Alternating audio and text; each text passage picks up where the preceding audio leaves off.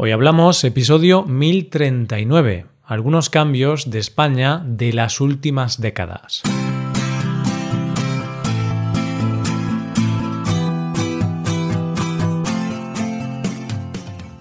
Bienvenido a Hoy Hablamos, el podcast para aprender español cada día.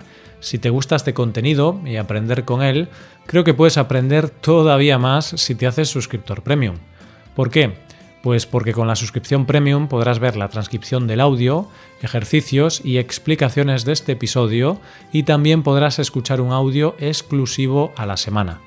Y si le dedicas tiempo y esfuerzo, creo que puede ayudarte a mejorar tu español y alcanzar el nivel que deseas. Puedes hacerte suscriptor premium en hoyhablamos.com. Hola, oyente, ¿qué tal? ¿Cómo estás? Los cambios en nuestras vidas se producen cada segundo.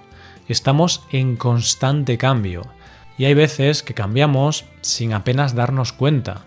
Tu forma de vestir no es la misma ahora que hace 10 años. Tus gustos musicales, de lecturas o de cualquier cosa han cambiado. Y eso no es algo malo, se llama evolución. Pues bien, hoy vamos a ver cómo ha evolucionado España como país en las últimas décadas. Hoy hablamos de algunos cambios de España de las últimas décadas.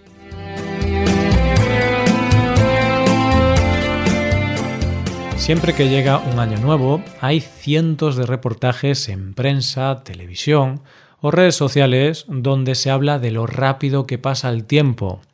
Te cuentan cosas como que aquella película que tú recuerdas ir a ver al cine, ya tiene 20 años. Datos, cifras, recuerdos que hacen que pienses que eres mucho más mayor de lo que eres realmente y que, por supuesto, el tiempo pasa sin que te des mucha cuenta. Y es que vamos evolucionando con los tiempos, nos dejamos llevar por la evolución de los tiempos, adaptándonos como camaleones, sin pensar demasiado en los cambios que estamos viviendo.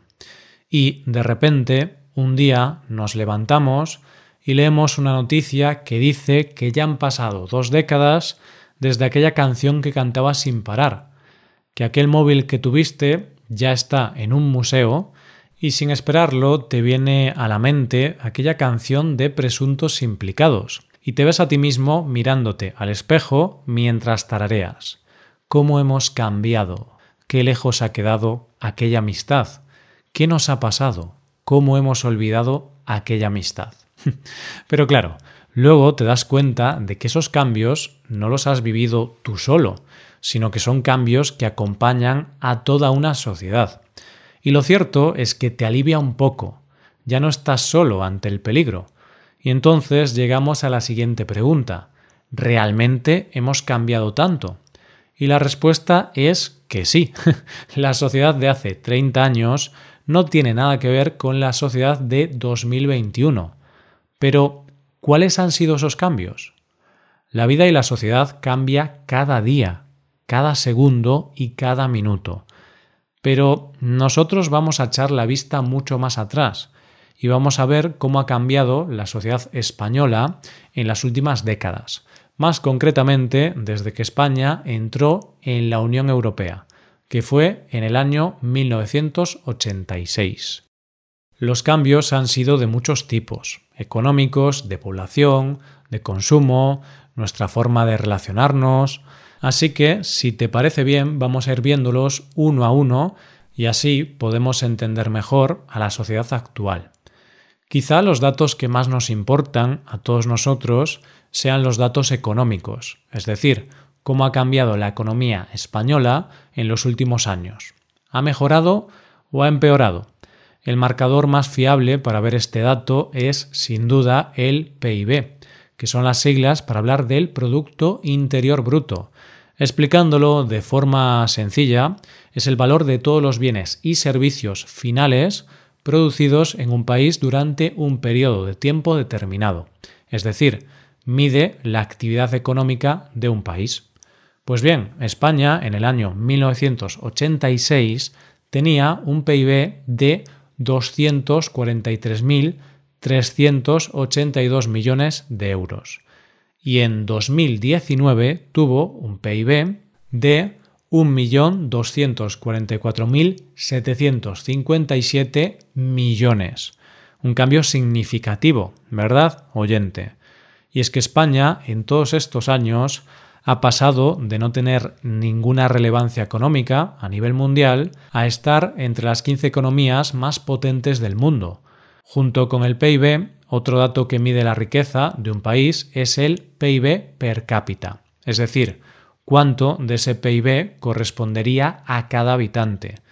Pues bien, por aquel año de 1986, este dato estaba en los 6.000 euros y hoy día está en unos 26.430 euros. Pero claro, tú ves estos datos y puedes pensar que en España, con ese crecimiento, se tiene que vivir muy bien económicamente. Y es cierto que no se vive mal, pero también es cierto que todavía hay problemas económicos, como es el paro y es que en el tema del paro o el desempleo no hay grandes diferencias en todos estos años, ya que en 1986 estábamos en una tasa de paro de 17,4 y en 2019 era de 14,7%. He dejado los datos del paro de 2019, oyente, porque 2020, con todo lo que ha pasado con la pandemia por el coronavirus, lo cierto es que los datos son peores de los que deberían ser. ¿Y cuál es una de las grandes consecuencias de esta gran tasa de desempleo? Pues que hay mucha gente sin trabajo, mucha gente que no tiene ingresos y por lo tanto mucha gente que no gana ni en sueños ese PIB per cápita de 26.000 euros al año del que hablaba antes. Sin embargo, para solucionar este problema, podemos hablar de un nuevo cambio que ha habido recientemente, Hace unos meses se aprobó el ingreso mínimo vital, una renta que el Estado paga a las personas que no tienen ingresos y esta renta tiene la intención de ayudar a aquellas familias o personas que no tienen ingresos ni dinero para poder mantenerse. ¿Te acuerdas cuando estabas en el instituto y tenías que estudiar en geografía las pirámides de población? Ya sabes, esas gráficas que te decían cómo era la población de un país en concreto.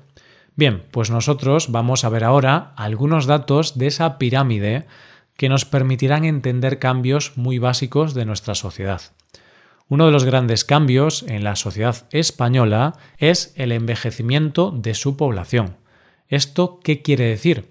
Esto quiere decir que la población mayor de 65 años hoy día está en torno al 19,4% de la población y en 1986 era de un 11,9%. Y si hablamos de la edad media de los españoles, a día de hoy está en torno a los 43,4 años, mientras que en 1986 estaba en los 33,6 años. ¿Y esto a qué es debido? Pues dos de las razones más importantes para este envejecimiento de la población son, por un lado, que la esperanza de vida ha aumentado, es decir, las personas viven más años. Además, hay otra razón, y esa razón es que la natalidad ha bajado. Para que te hagas una idea, en 1986 la tasa de natalidad estaba en nuestro país en un 11,36% y ahora está en un 7,6%. Es decir, que si las personas viven más y nacen menos niños, el resultado es una población muy envejecida, que es lo que tenemos hoy día en España. Cada año que pasa en nuestro país hay más ancianos y menos niños. Muchas veces, cuando vemos todo este tipo de datos, pensamos que los datos no tienen nada que ver con los otros, pero lo cierto es que los datos siempre son como una especie de, de bolas de billar. Unos son consecuencias de los otros los datos están interrelacionados entre sí. ¿Qué quiero decir con esto? Pues, por ejemplo, los datos que hemos visto antes tienen mucho que ver con otros datos que tienen que ver con los derechos de las mujeres o nuestros hábitos de vida. Cuando en los datos anteriores hablamos de que nacen menos niños, puede parecer un dato sin mayor importancia, solo que los españoles tienen menos hijos. Pero en realidad esto tiene mucho que ver con la lucha por la igualdad de la mujer, porque, como decía aquella famosa canción de Joaquín Sabina, ahora las niñas ya no quieren ser princesas. Las mujeres han pasado de estar en sus casas, de ser amas de casa, a introducirse en el mundo laboral, a querer tener una carrera, y por lo tanto han retrasado la edad de ser madres, o han decidido tener menos hijos, o han decidido no tener hijos. Y es que en el año 1986 la edad media en la que una mujer tenía hijos era de 25 años aproximadamente, y hoy día supera los 31 años, es decir, 6 años de diferencia. Otra cosa que también ha podido influir a la hora de analizar estas cifras en cuanto a la maternidad se refiere es que justo en el año 1985 se aprobó la ley del aborto. Esa ley dio a las mujeres la libertad de poder decidir cuándo ser madres. A nivel de igualdad de derechos, uno de los mayores cambios ha sido en las leyes relacionadas con las personas homosexuales. El reconocimiento en nuestro país de los matrimonios homosexuales fue en 2005 y fuimos de los primeros países del mundo en aprobarlo. Pero no podemos hablar de cambios sin mencionar uno de los mayores avances que ha tenido la sociedad en los últimos años. Hablo del avance tecnológico. Hemos pasado de hablar en cabinas de teléfonos y tener solo un teléfono en casa a que cada uno de nosotros lleve un teléfono consigo hasta para ir al baño. Hemos pasado de lo analógico a lo digital, de la desconexión a la hiperconexión. Y no solo hablamos de un teléfono, ahora realmente llevamos un móvil que es más bien un pequeño ordenador con Internet en nuestro bolsillo. Y es que 1986 no suena tan lejano. Pero ¿sabes cuándo llegó la primera conexión a Internet a España? Pues unos años después, en 1990. Este dato, la verdad, me parece increíble. O sea, no hace mucho tiempo, cuando querías buscar información para un trabajo de clase, tenías que buscar en la enciclopedia de tus padres o tenías que ir a la biblioteca municipal para informarte.